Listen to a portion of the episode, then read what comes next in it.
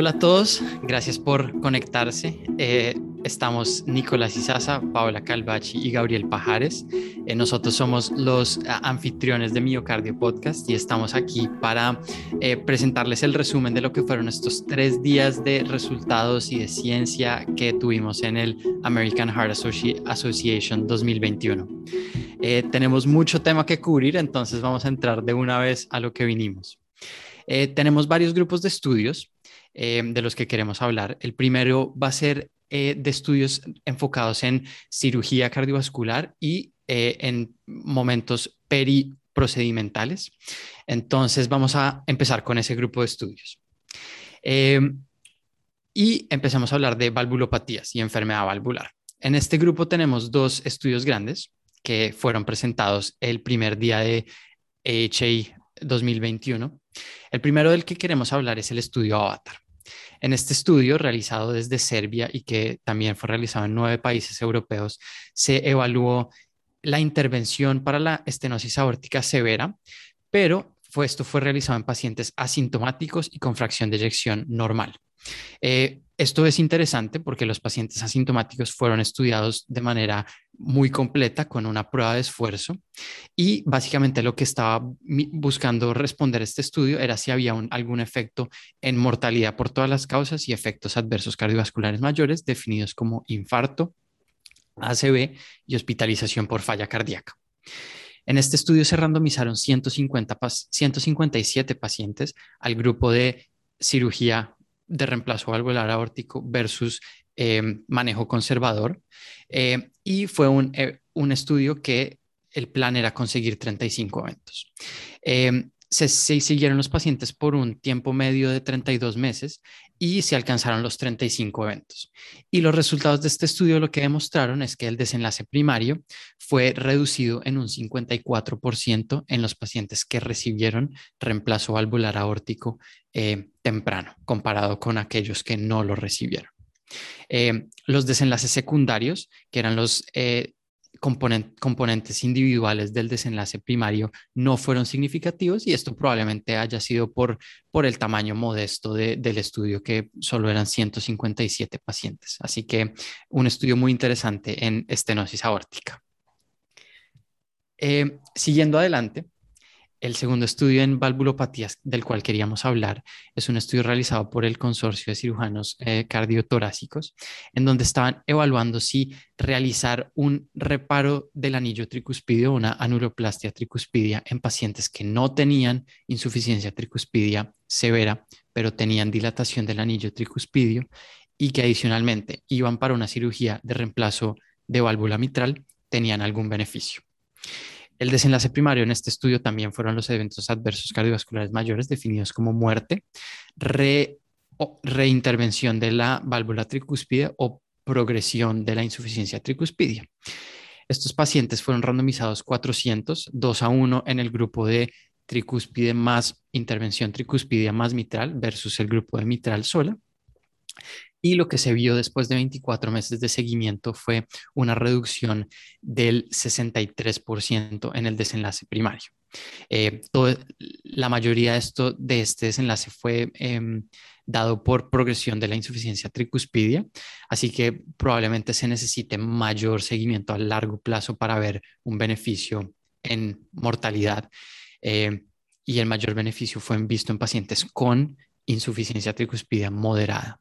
Así que aquí tenemos dos estudios muy interesantes en donde un poco se mueve la vara para ser un poco más proactivos en la intervención de valvulopatías. Exactamente. Eh, cambiando un poco de tema, vamos a hablar un poco de fibrilación auricular. Hubo muchos estudios en este tema que los vamos a cubrir en diferentes secciones. Sé que Pau tiene algunos de fibrilación auricular más adelante. Eh, pero en, términos de procedimientos, eh, tenemos dos interesantes. El estudio PALAX eh, es un estudio que evaluó la pericardiotomía posterior izquierda en el momento de una cirugía electiva eh, para enfermedad coronaria o enfermedad de válvula aórtica o de aorta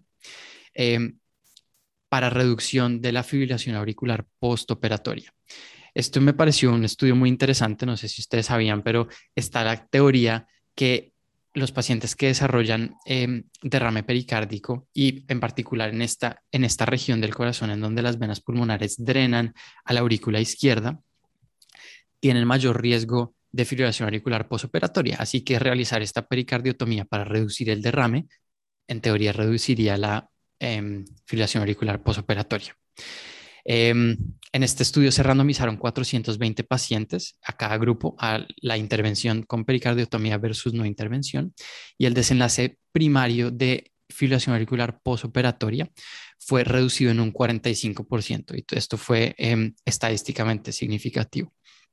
Otros desenlaces interesantes secundarios fueron reducción en el uso de medicamentos antiarrítmicos y de anticoagulación, lo cual eh, pues es esperable si se redujo la fibrilación eh, como un todo. Y eh, también, como era de esperarse, en desenlaces de seguridad se vio que los pacientes con pericardiotomía tuvieron menos tasa de derrame pericárdico, con lo cual pues era esperable con la intervención. Así que otro estudio muy interesante en cirugía cardiovascular. Hay una cosa ahí en este, en este estudio, Nico, y es que solo se realizó en un centro específico, entonces eso puede traer preguntas a, en cuanto a reproducibilidad del estudio y también que no se incluyeron pacientes que iban a, a cirugía de válvula mitral y tricuspidia, que son los que también tienen un poco de mayor riesgo para presentar fibrilación auricular postoperatoria.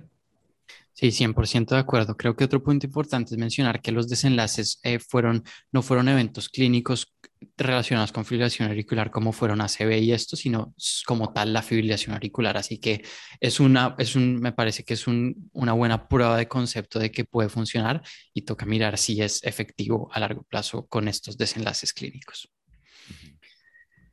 Em, en la misma línea de fibrilación auricular tenemos el estudio AMAZE, Em, este estudio eh, fue realizado en pacientes con fibrilación auricular persistente y básicamente lo que quería estudiar era si en pacientes que van a ablación de venas pulmonares hacer en el mismo procedimiento la ablación más la ligadura de la auriculilla em, izquierda eh, era segura y tenía eh, beneficios, em, beneficios clínicos.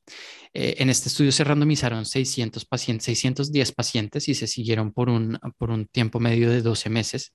Y el desenlace de seguridad fue alcanzado. Se vio que eran comparables en términos de seguridad el procedimiento de ablación sola versus ablación más ligadura. Em, sin embargo, el, el, desenlace de superioridad ese no fue alcanzado. El desenlace de superioridad era eh, uso de antiarrítmicos y básicamente se vio que en ambos grupos la tasa de uso de antiarrítmicos fue similar. Y creo que para cerrar este grupo grande de eh, intervenciones eh, quirúrgicas en cirugía, tenemos que hablar de un grupo de estudios en cirugía de bypass coronario y en pacientes con síndrome coronario agudo. Aquí tenemos tres estudios que también me parece que son muy interesantes. Y del primero del que quiero hablar es del estudio VEST. Este estudio VEST eh, evaluó un dispositivo nuevo realizado por una compañía en Israel que es un tipo de stent externo para puentes afenos utilizados en em, cirugía de bypass coronario. Y la teoría, lo cual, lo cual yo no estaba muy familiarizado, no sé ustedes, pero eh, la teoría es que al proveer soporte externo, se reduce la dilatación de las venas, que según los investigadores es uno de los desencadenantes principales de hiperplasia en la íntima de estos puentes afenos.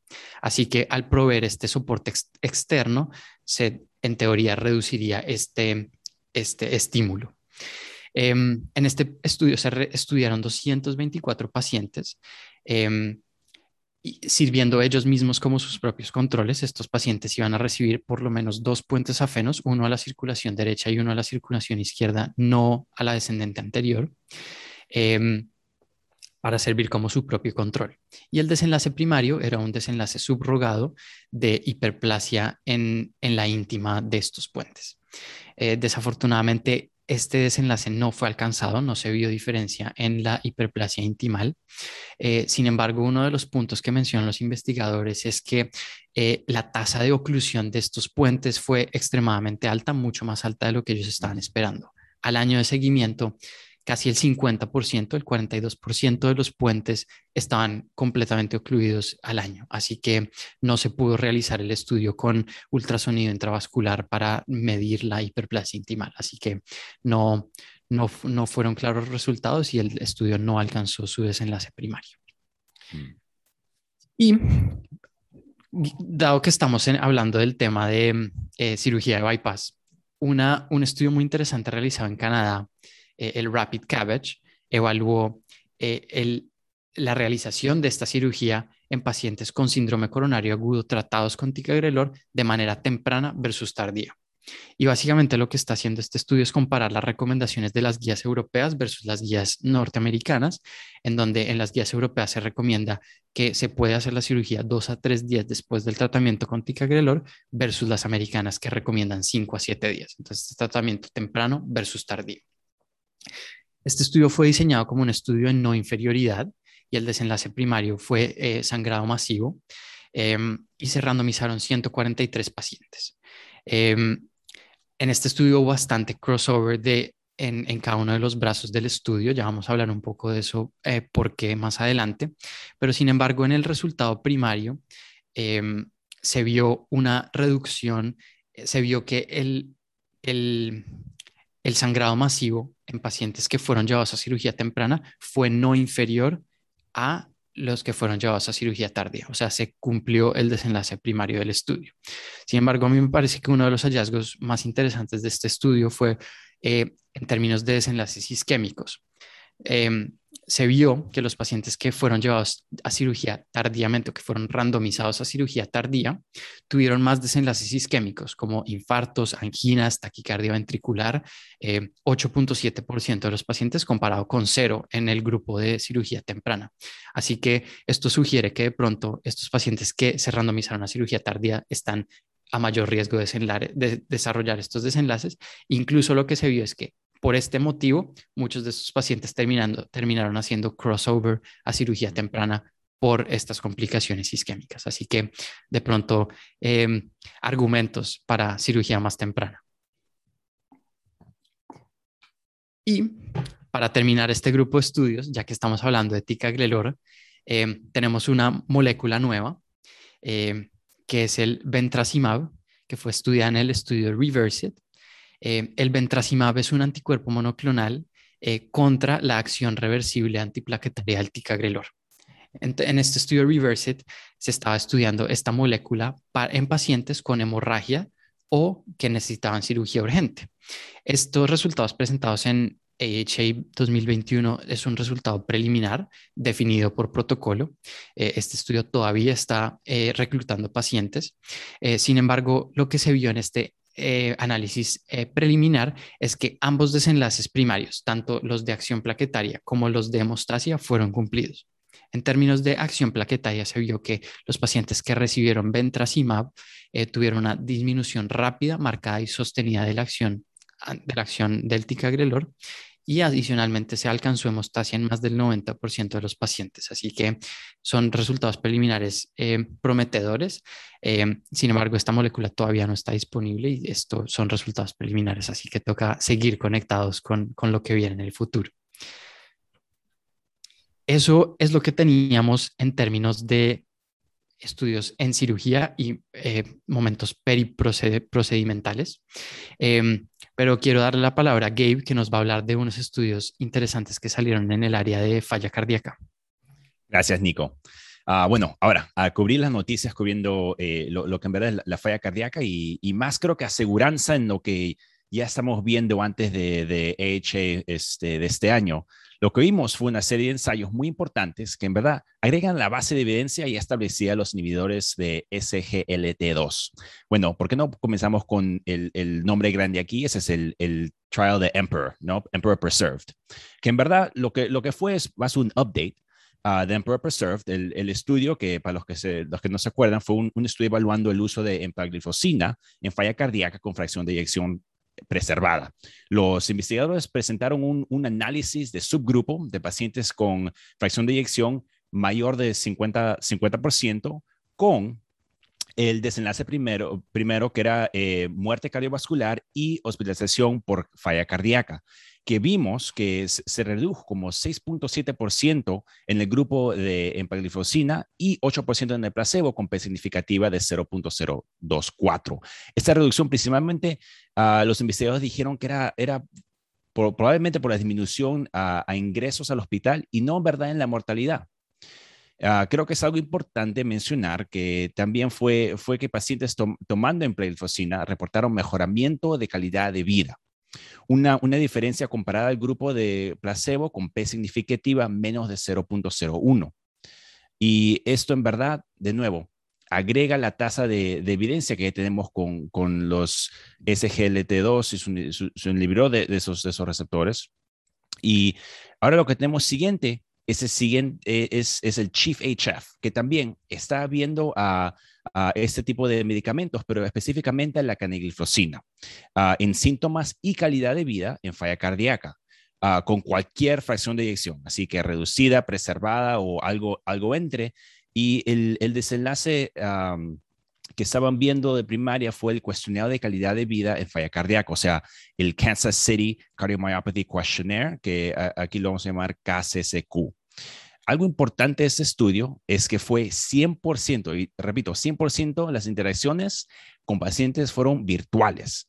O sea, no hubo visitas en persona. El, cuestionario fue administrado por teléfono celular. No sé, no sé lo que piensan ustedes, pero creo que es una, una, una forma magnífica de, de, ahora, con COVID y todo esto, de, de, hacer un estudio. Sí, eso es una abrebocas además para los estudios que va a presentar Pau más adelante, que hay muchos de intervenciones digitales. Exactamente. Uh, y, y, así ya llegó para quedarse. Ya. Para...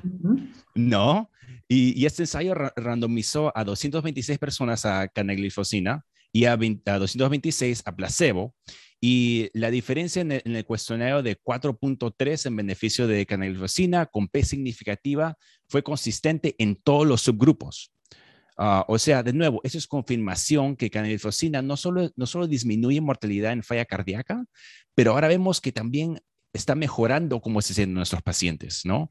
Ah, con falla cardíaca, de nuevo, en, en, cualquier, en cualquier rango, reservado o disminuida. De acuerdo, creo que lo que estamos viendo con estos estudios que fueron presentados en este congreso, más los que ya venían del, de, de, con anterioridad, es que estamos viendo un efecto consistente de clase, ¿no? Estamos viendo beneficio en mortalidad, beneficio en calidad de vida, en síntomas de todos estos medicamentos en esta clase. Entonces, creo que eh, con el estudio que vas a presentar, cada vez hay más y más evidencia para que todos estemos empezando a nuestros pacientes en falla cardíaca en estos eh, inhibidores de SGLT2. Exactamente. Y, ahora también más evidencia ¿no? con, con ese, que nuestro estudio de EMPOS, que investigó que el uso de implifosina eh, en, falla cardíaca aguda, Ahora, esto es, algo un poco, un poco diferente. Los pacientes fueron aquellos ingresados al hospital con cualquier fracción de eyección Ah, con falla cardíaca aguda, pero, pero estaban estables. Así que fueron randomizados esos pacientes a 265 en cada grupo y fueron seguidos por 90 días. El, desenlace, el desenlace eh, de primaria fueron muerte, número de eventos de falla cardíaca y tiempo a los eventos de falla cardíaca y calidad de vida medido por el win ratio. Esto es algo súper, súper interesante. Es, un análisis estadístico no tan común, ah, pero ingenioso y relativamente nuevo en la literatura de falla cardíaca.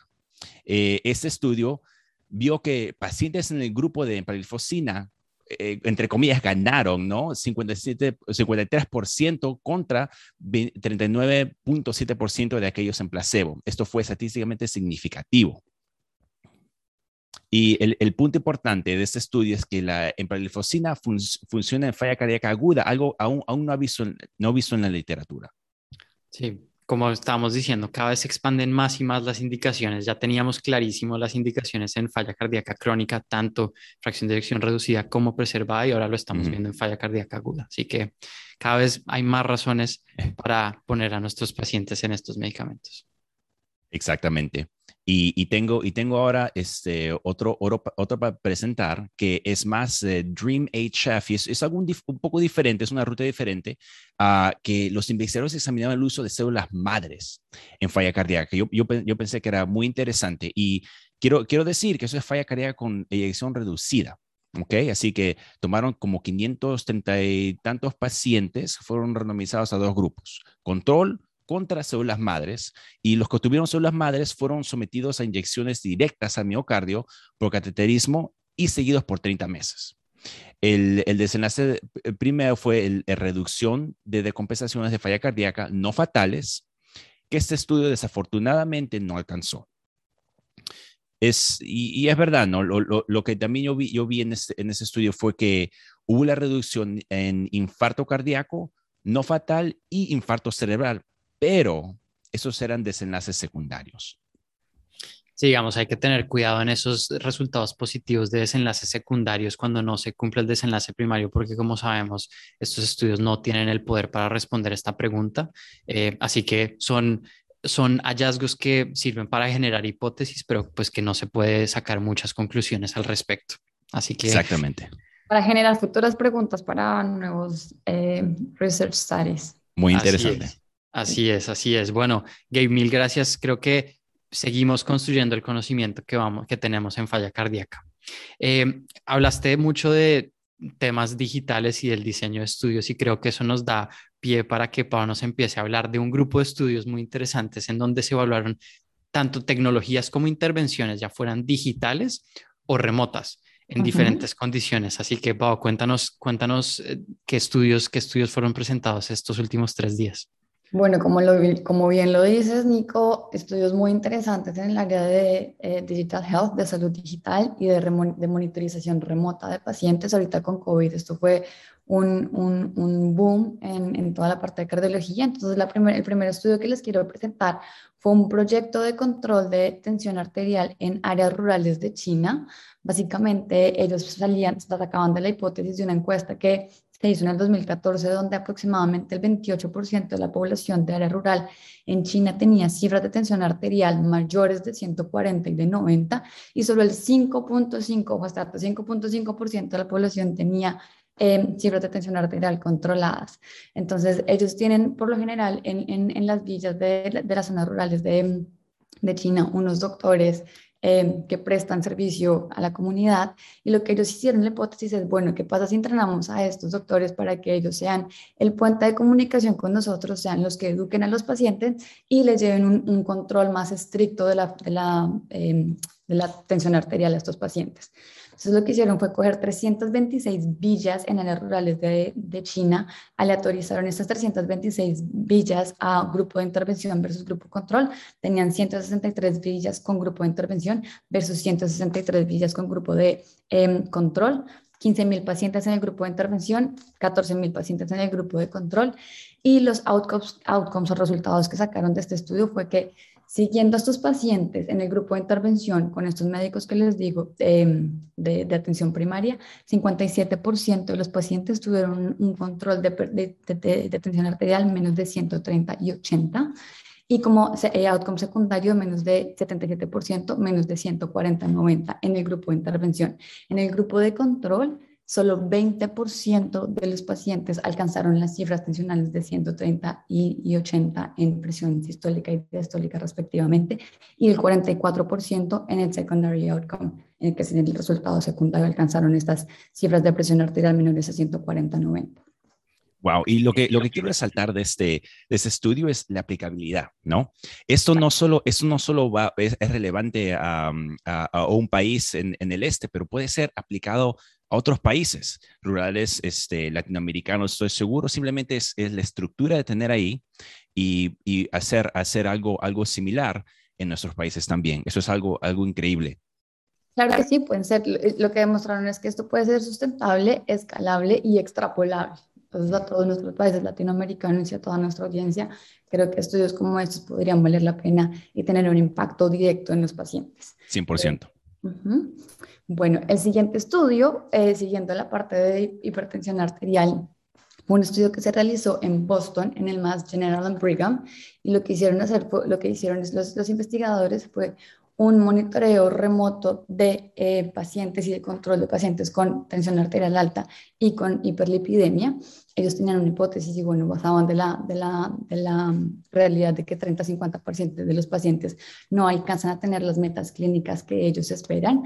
Entonces hicieron un estudio de implementación clínica en donde, en donde identificaron aproximadamente 10.000 pacientes en la historia clínica del sistema de ellos que tienen y hicieron dos grupos. 7.000 pacientes estaban pertenecían a un programa de lípidos y 3.000 pacientes empezaron a pertenecer a un programa de hipertensión arterial. Lo que hicieron con esto fue hacer un manejo estricto de lípidos, específicamente de LDL y de tensión arterial a largo plazo. Y los resultados que obtuvieron fue una reducción en cuanto a presión arterial de 10 milímetros de mercurio en la presión arterial sistólica y de 6 milímetros de mercurio en la presión arterial diastólica eh, en el follow-up, en el tiempo de seguimiento, y em, en cuanto al LDL, tuvieron una reducción de 145 a 100 en todos los pacientes que pertenecieron al estudio, pero los pacientes que terminaron el estudio, los, los que no se perdieron en el, en el follow-up, de 145 el LDL inicial a 75 el LDL final. Entonces, básicamente lo que también demostraron es que con un seguimiento un poco más estricto, con más de educación en el paciente, con más de tiempo, pueden alcanzar metas clínicas tanto en presión arterial como en manejo de lípidos en sus pacientes. Digamos, aquí yo quiero hacer un comentario y es que lo otro muy interesante de este estudio es que estos resultados fueron replicables en diferentes poblaciones. Eh, miraron específicamente población no blanca y población que no hablaba inglés y se vieron resultados similares. Así que eh, siempre está la pregunta de si estas intervenciones remotas van a abrir la brecha que ya existe en, en, diferentes poblaciones y lo que demostró este estudio es que si están bien aplicadas podemos incluso es tratar de cerrar esta brecha. Así que muy interesante. Claro, básicamente lo que hacen es tratar de expandir el acceso a salud de forma remota eh, y pues tratar de disminuir las visitas eh, eh, personales de los pacientes con los médicos, que esto facilitaría mucho este acceso en las poblaciones que no pueden consultar tan frecuentemente. Excelente. Bueno, el siguiente estudio es el estudio de BP Track. Básicamente lo que hicieron fue coger el sistema de PICORI de, de historia de clínicas, identificaron 1.8 millones de pacientes, que es una cohorte bastante grande, y miraron cuántos de estos pacientes tenían unas cifras eh, de tensión arterial controladas y identificaron que el 60% de estos pacientes lo tenían, pero lo siguieron durante el periodo de COVID y se dieron cuenta que durante este periodo eh, hubo una reducción de 7.2% de estos pacientes que tenían estas cifras controladas. Lo que ellos argumentan es que con este estudio esto puede generar eh, un aumento de complicaciones a largo plazo en estos pacientes, dado que sus, su hipertensión no está controlada.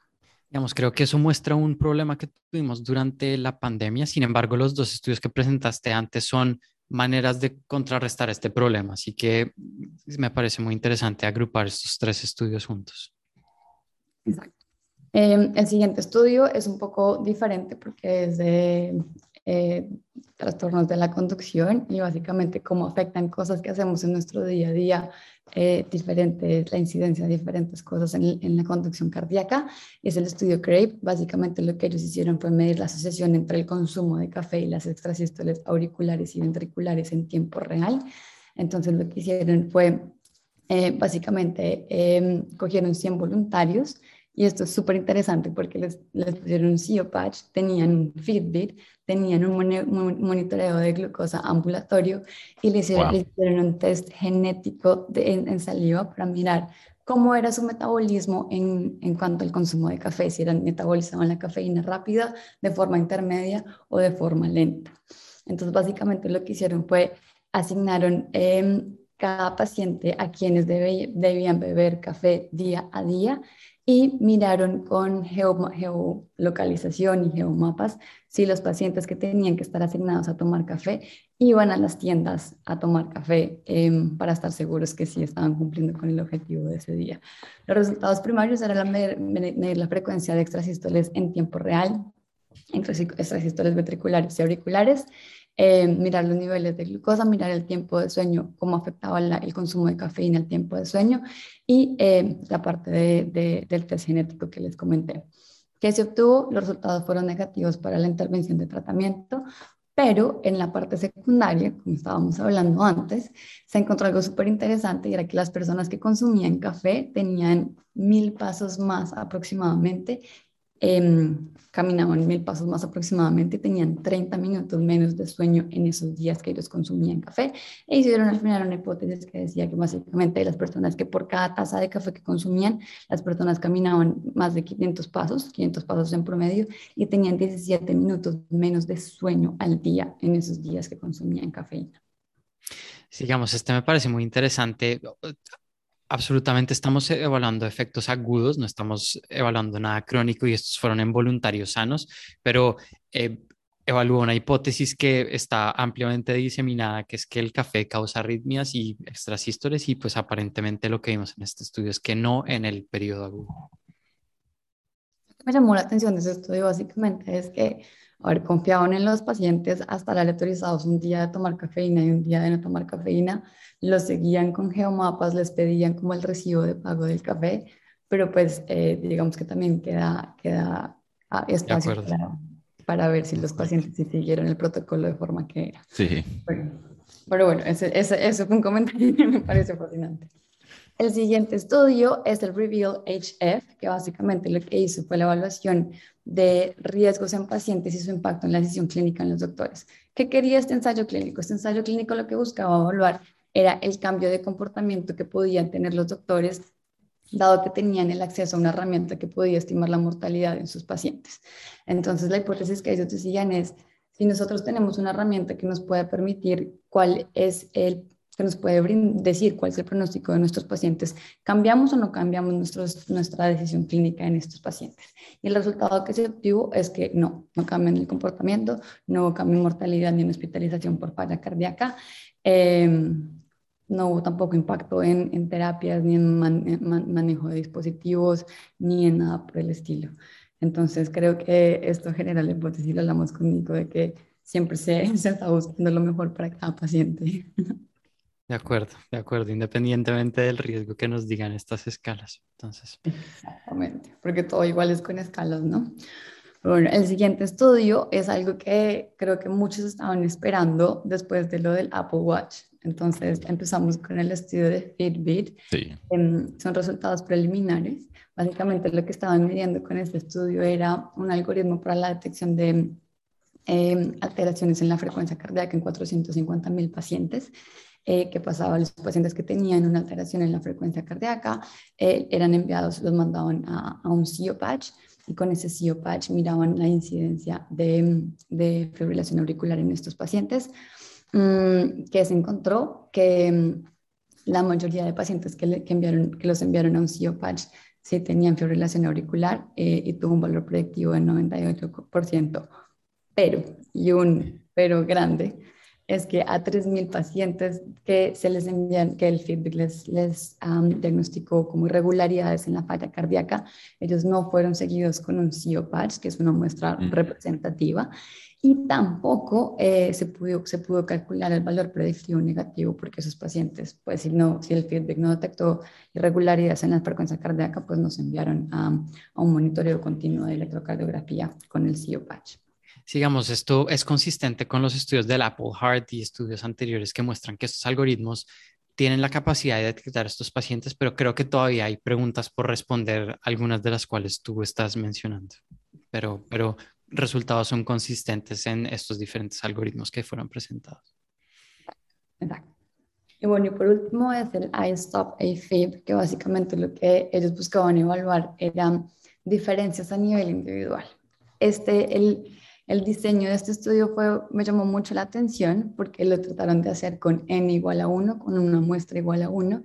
Y lo que ellos querían y lo que el investigador principal decía es que siempre los ensayos clínicos se hacen con muestreos y cohortes grandes y esto sí te da información importante, pero estamos llegando en el momento en el que necesitas ver diferencias estadísticamente significativas o diferencias clínicamente significativas en cada uno de los pacientes con un poquito de personalización de medicina.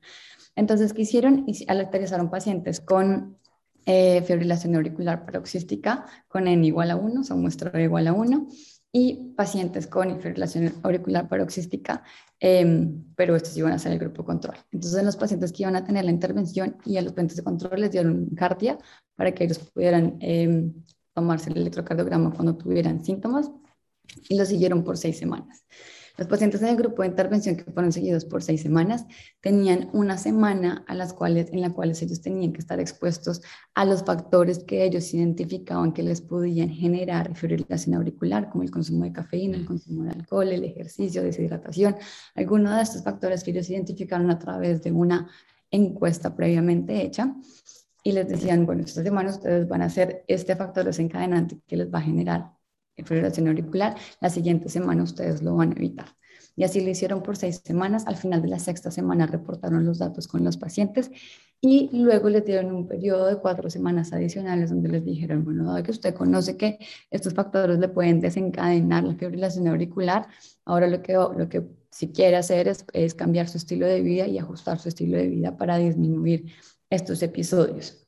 Lamentablemente, el, el, el outcome principal o resultado principal fue negativo, pero em, hicieron un metaanálisis posterior a esto, posterior al análisis, y descubrieron que aproximadamente 40%, una reducción de 40% en estas cuatro semanas que estaba hablando anteriormente, en la reducción de fibrilación auricular, pero pues esto no fue correlacionado con la calidad de vida que los pacientes reportaron al final del estudio.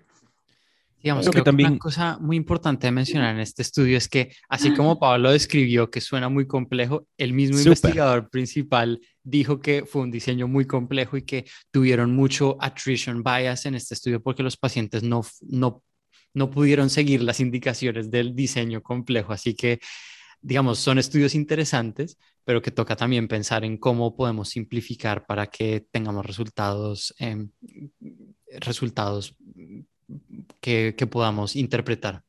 Yo creo que ahora la cuarta oportunidades muy, eh, muy grandes en cuanto a la personalización de medicina, ¿no? Porque lo que el investigador principal también decía era a la larga, como eh, escuché mucho lo que los pacientes me decían en cuanto a desencadenantes, pero creo que toca ser un poquito más objetivos en cuanto a lo que está publicado. Entonces, ahí entra un debate interesante y también abre la puerta a, a este tipo de estudios que podrían ser muy bien elaborados y tener resultados increíbles. Muchas gracias, Pau. Creo que muchas cosas interesantes en intervenciones digitales y remotas. Eh, y queremos cerrar con dos grupos pequeños que Gabe nos va a contar. El primero es sobre estudios en desenlaces cognitivos que, aprendimos estos últimos tres días. Sí, sí, sí. Bueno, el, primero es ya un, un, estudio que ya es conocido, el Ascend Trial, donde los investigadores este, presentaron un subanálisis de este trial eh, del, estudio primario enfocado al efecto de la aspirina en demencia y, déficit cognitivo. Entonces, siguieron los pacientes por nueve años y al fin no se vio ningún efecto relacionado con demencia o déficit cognitivo comparado a placebo. Eso, esto en verdad es, es un, sumario bien, bien eh, corto, pero no sé si es que hay algo, algo más de agregar, no sé si es que, si es que ustedes tuvieron este, otros pensamientos.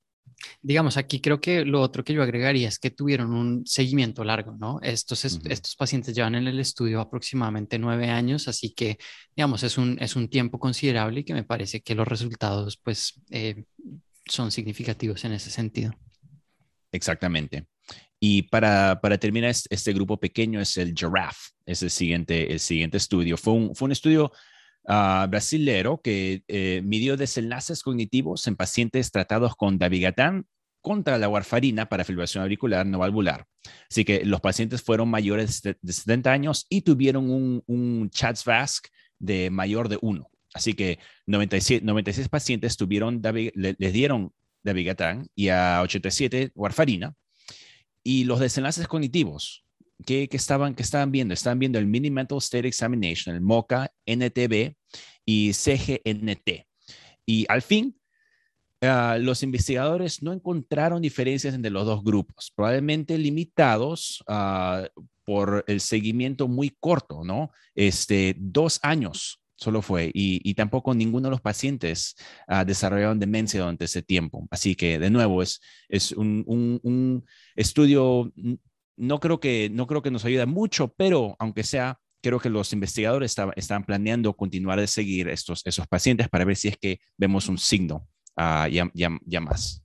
De acuerdo, sí, yo creo que esta parte de desenlaces cognitivos necesita un follow-up largo, un seguimiento de estos pacientes largos, tal como lo, lo comentaste con el estudio de aspirina, y dos años me parece un tiempo relativamente corto para poder tener algo en, este, en ese espacio. Exactamente. De acuerdo, de acuerdo. Y Gabe, creo que ya hablamos de un montón de moléculas que ya conocemos, intervenciones que ya conocemos, pero hay dos, dos nuevas moléculas que fueron presentadas en este congreso. Eh, ¿cuáles, ¿Cuáles fueron? Muy interesantes, Nico. Mira, déjame, déjame hablarte sobre el, el, nuevo, el nuevo PSK9, el PCSK9. Eh, estamos hablando de un inhibidor de, de esto oral. Así que usualmente estamos hablando, cuando estamos hablando de estas moléculas, estamos hablando de lo que es inyección, pero esto es oral. Los investigadores presentaron la evidencia uh, y, mostraron resultados de, un estudio fase 1 enfocando en, este nuevo inhibidor. Así que eh, se llama MK0616, así que no tiene, no tiene nombre aún, pero uh, fue, fue estudiado en voluntarios sanos y los resultados, escuchen, enseñaron una reducción de LDL, de DLD de 65% ya 14 días después de empezar el tratamiento. Sigamos, esto me parece muy interesante. Creo que los resultados de Fourier y Odyssey con evolucumab y alirocumab son incontrovertibles y sí. eh, algunas de las barreras que han habido para la, la implementación a la gran escala de estos medicamentos. Uno es el costo, que es algo que este medicamento también tiene que eventualmente eh, eh, tener en cuenta, pero lo otro es que hay muchos pacientes que no les gusta inyectarse, entonces creo que tener una opción oral es muy interesante para el futuro, aunque como, como bien dijo Gabe, muy, te muy temprano aún, estudio fase 1, así que toca seguir pendiente. Gracias. Exactamente. Ahora, eh, el último es el Axiomatic TKR. Fue un, fue un ensayo de fase 2 ahora, estudiando el nuevo agente Milvexian, un anticoagulante oral inhibidor de factor 11 activado. Uh, así que lo, los investigadores se enfocaron a, estudiar eh, su uso para prevenir el tromboembolismo venoso después de artoplastía de rodilla. Así que pacientes fueron randomizados a un grupo uh, que obtuvo uh, milvexian contra uno que obtuvo la enoxaparina. Eh, el, el, desenlace primero tomó en cuenta nuevos trombo, tromboembolismos venosos, o sea, trombosis de venosa profunda, tromboembolismo pulmonar o muerte, y el desenlace de, eh, de seguridad fue sangrados. Así que, ¿qué, qué vieron? Eh, fue, como fue estudiado de fase 2, los investigadores en verdad está, estaban testeando el efecto de diferentes dosis. Así que uh, lo que se vio fue que la, la tasa de tromboembolismo venoso fue 12%, lo, lo, cual fue menor que el, el enoxaparina. Así que en verdad no se vio diferencia de sangrados. Es, es, algo, algo que positivo y ojalá continuemos de ver buenas noticias con este, con este nuevo medicamento. Sí, de acuerdo. Eh, cosas para tener en cuenta, anotar en, en, en, en, una libretica para estar pendiente de los estudios que vienen a futuro con estas nuevas moléculas. Creo que hemos cubierto muchísimos temas muy una interesantes, eh, pero fueron tres días de muchísimos resultados y, y y creo que un éxito total. Así que queremos agradecerles por conectarse, ver nuestro video eh, resumiendo estos tres días del American Heart Association 2021. Eh, los invitamos a escucharnos también en versión podcast en www.miocardiopod.com o arroba miocardiopod en Twitter. Eh, nosotros somos Nicolás Izaza, Paola Calvachi y Gabriel Pajares, anfitriones de Miocardio Podcast y eh, nos seguimos oyendo. Muchas gracias. Y felices de traerles este contenido en español. Eh, entonces, sí, nos seguimos oyendo. Chao.